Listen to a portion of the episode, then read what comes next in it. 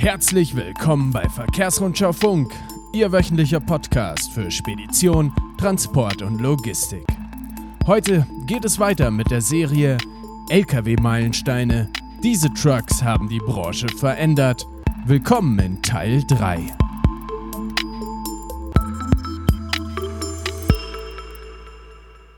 Ich begrüße wie immer Jan Burgdorf und Gerhard Grünig. Heute bei mir im Büro. Es ist heiß, sehr heiß. Der Ventilator ist abgestellt, die Masken abgesetzt.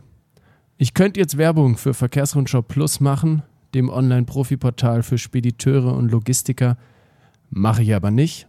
Stattdessen steigen wir gleich direkt ein. Heute habt nicht ihr Trucks mitgebracht, sondern es gab ein Hörervoting, ähm, haben wir auf Facebook geteilt und ähm, bei dem wurde abgestimmt, welche Trucks denn Meilensteine sind, über welche Trucks wir denn reden sollen. Da standen unter anderem zur Auswahl der Scania 4er Longline, der Kulani Truck, Mercedes Space Max, Skoda Xena und viele weitere. Und wir fangen jetzt einfach ungewöhnlicherweise mit Platz 1 an. Wir nehmen alle Spannung raus. Der Gewinner Büssing Unterflur. Wahnsinn. Das ist doch wahnsinnig. Ja, es ist sehr erstaunlich. Ähm, hätte ich nicht damit gerechnet, dass ausgerechnet der Büssing äh, faktisch ja eine tote Marke, oder zumindest keine, die mehr wirklich lebt, außer dem, außer dem Signet, dem, dem Braunschweiger Burglöwen, den man halt nur im MAN-Logo findet, weil MAN Büssing übernommen hat. Ähm, ja, sehr exotisches Auto. Damals zu seiner Zeit schon ein exotisches Auto, aber ich habe tatsächlich einen persönlichen Bezug, weil BS 16, 320 PS, ähm, war so das dritte oder vierte Auto meines Vaters. Da war ich so etwa zehn Jahre alt, konnte mich nicht gut erinnern, dass ich in die Ferien mitgefahren bin. Wir haben damals in der Firma so knallorange lackierte Autos gehabt, die, die sind natürlich überall aufgefallen. Und äh, dieses Auto insbesondere, weil der Büssing durch den Unterflurmotor hatte ja eine Besonderheit. Ja, der war im Prinzip das erste Auto mit ebenem Fahrerhausboden. Und der hat damals schon ein Hochdach gehabt, wobei das Hochdach nicht wirklich hoch war, aber höher als bei anderen Autos. Hieß, wenn ich mich richtig erinnere, damals Europa-Fahrerhaus. Und das war damals so das, das wirklich das Nonplusultra vor 45 Jahren. Ähm, Platz ohne Ende, natürlich, wie üblich damals, mit einem, mit einem Fuller-Getriebe, also nicht synchronisiertes Getriebe, wovon die Fahrer, die damit umgehen konnten, ja noch heute schwärmen. Also das war ein super interessantes Auto, wobei der BS16 ja nur die Fortsetzung einer, einer anderen Geschichte war, weil tatsächlich gab es den Unterflur schon viel früher. Den hat ein, ein damals, ich habe ein bisschen recherchiert, ein Paul Arendt, damals Oberingenieur bei Büssing, hat den konstruiert dann ist aber tatsächlich nicht von Büssing gebaut worden. dann war der Paul Arendt so stinkig, dass er zu Hanumak gegangen ist. Da hat er dann auch nochmal ein Unterflurauto konstruiert und Hanumak hat den dann auch nicht gebaut. Dann kam er wieder zu Büssing zurück und hat dann seinen Vorgesetzten belabern können und der hat dann tatsächlich gesagt, okay, die Vorteile überzeugen mich, wir machen das und, und irgendwann 1935 ist es dann patentiert worden und 36 auf der internationalen Automobilausstellung, also ganz, ganz lange her, äh, stand dann tatsächlich äh, in Berlin das, das erste Unterflurauto. Wie ich schon gesagt habe, Vorteil, bessere Gewichtsverteilung beim normalen Motorwagen, ein ebener Boden, weil, das, weil der Motor halt weg ist, gut zugänglich. Äh, man hört nichts mehr von dem Motor, weil er halt weit nach hinten gerückt ist. Sehr gut zugänglich. Und, ähm, aber gut, natürlich äh, äh, Nachteile. Sattelzugmaschine schwierig, haben wir ja beim letzten Mal schon gehabt. MAN UXT war ja dann so die, die Fortsetzung.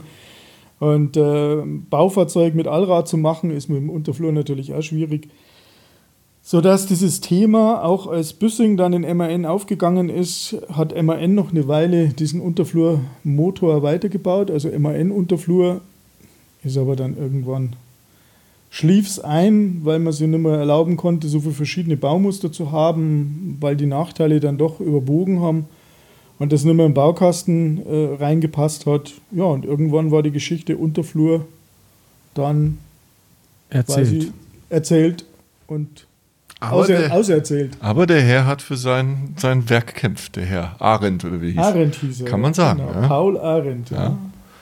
Und wirklich 1936? ja. Also 36 Da gab's auf, schon der, Lastwagen. auf der IAA in Berlin. Ähm, und, und zwar sogar in, einem, in, in doppelter Ausführung in einem LKW und in einem Bus vorgestellt. Aber da zu der Zeit, so der 30er Jahre, war Büssing auch wirklich einer der großen Hersteller. Ja. Die waren schon, da gab es ja Hersteller, die kennen wir ja gar nicht mehr, wie Fomag und was weiß ich, wie die alle hießen. Und Büssing war da schon einer der großen. MAN war dagegen klein, meine ich. Was LKW angeht.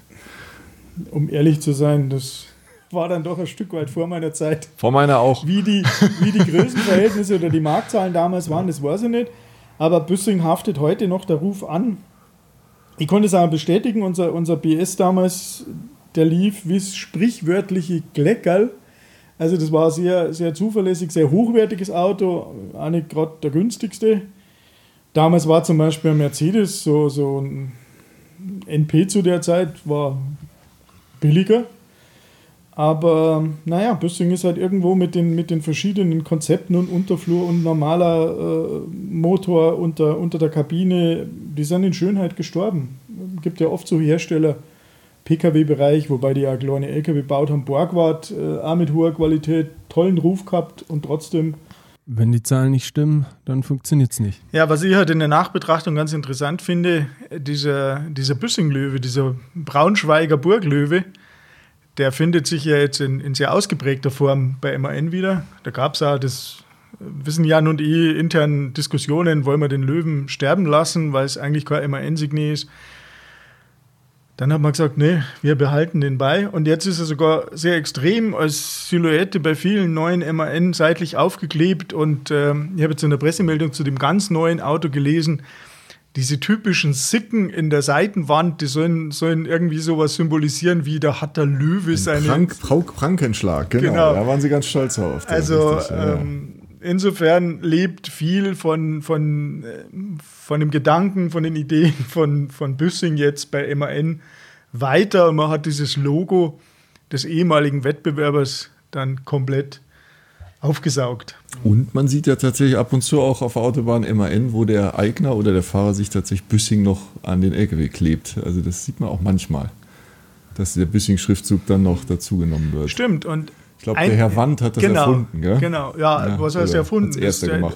das kommt natürlich zu seiner räumlichen Nähe, weil die Ja. Spedition Wand ja in Braunschweig sitzt. Stammsitz in Braunschweig, ehemaliges Büssingland, Wand früher auch Büssing gefahren hat.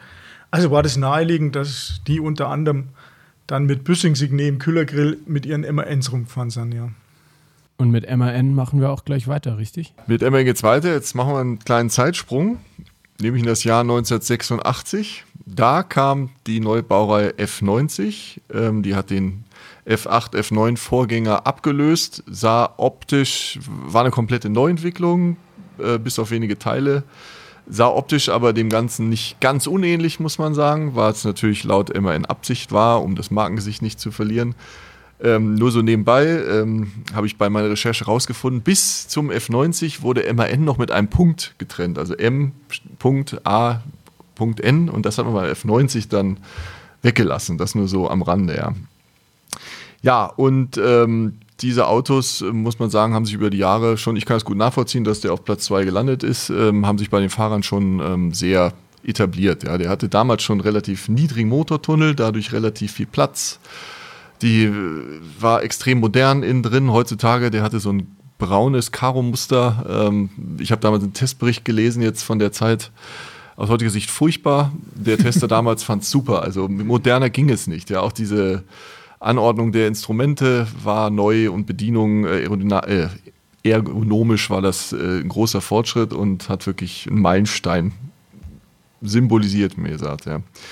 Motorisch äh, ging das dann auch äh, teilweise die Vorgängermotoren von dem F9 wurden da benutzt, ähm, ging dann rauf bis 460 PS erstmal mit einem V10, heutzutage vollkommen unverständlich. Äh, damals ging das noch, Mercedes hat es auch gemacht. Ähm, das wurden aus den 500, äh, 460 wurden dann später mal 500. Da habe ich auch noch mal reingelesen, irgendwie einen Testbericht kurz, der der hat die Kraft kaum auf den Boden gekriegt. Der hat das AFR, ASR bei etwas feuchter Straße an Anschlag getickert. Also das Ding hatte Kraft ohne Ende. Ja, und das sind sicherlich so die Dinge, äh, weshalb äh, sich das bei den Fahrern eingebrannt hat, das Auto. War, glaube ich, äh, offen gestanden bin ich nie eingefahren. Glaube ich, ziemlich komfortabel, sagt man. Fuhr gut, war haltbar, war robust, lief.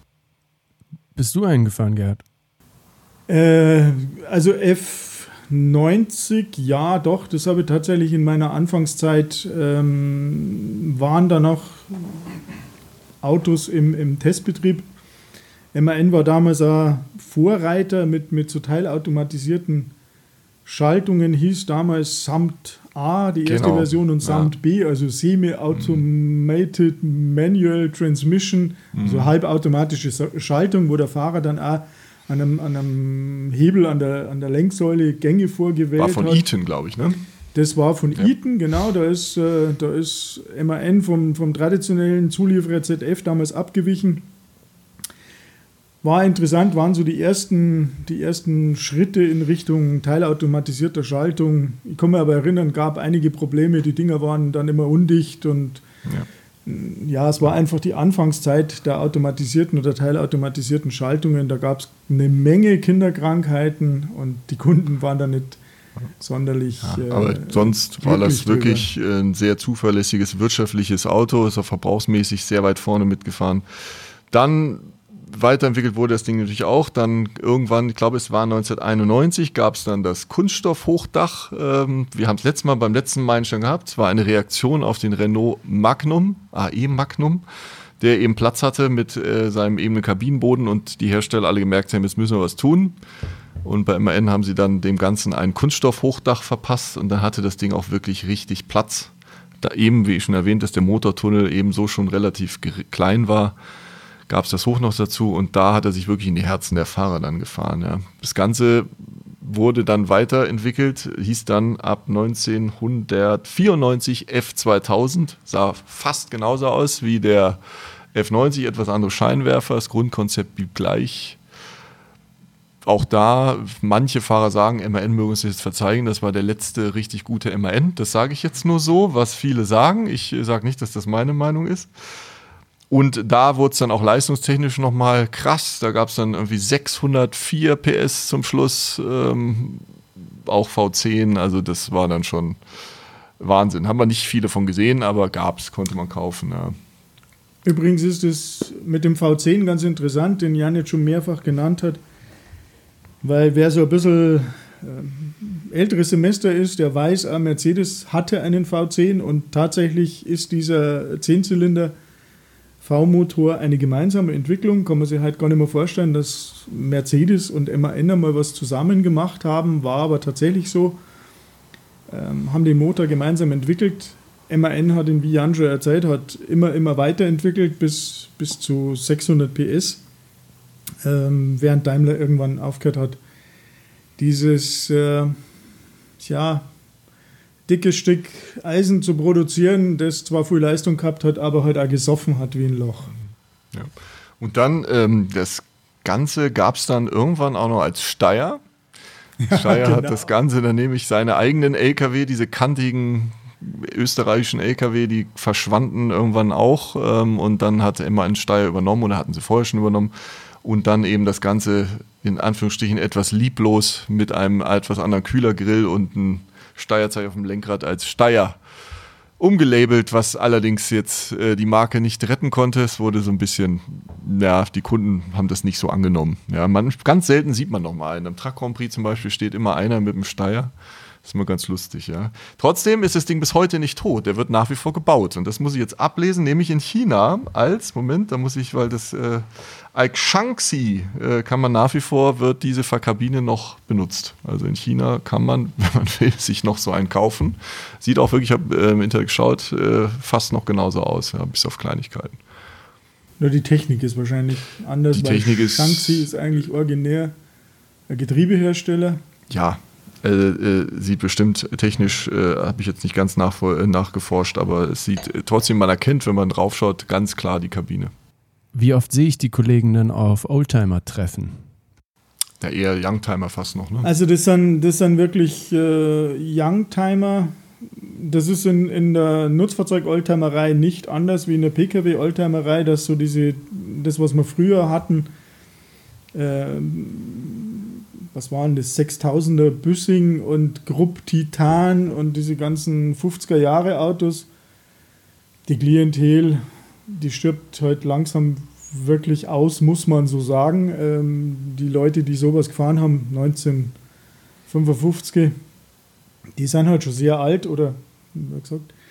Und die nachwachsende Generation, ja, die ist halt mit MAN F8, F90, F2000 groß geworden, Mercedes SK.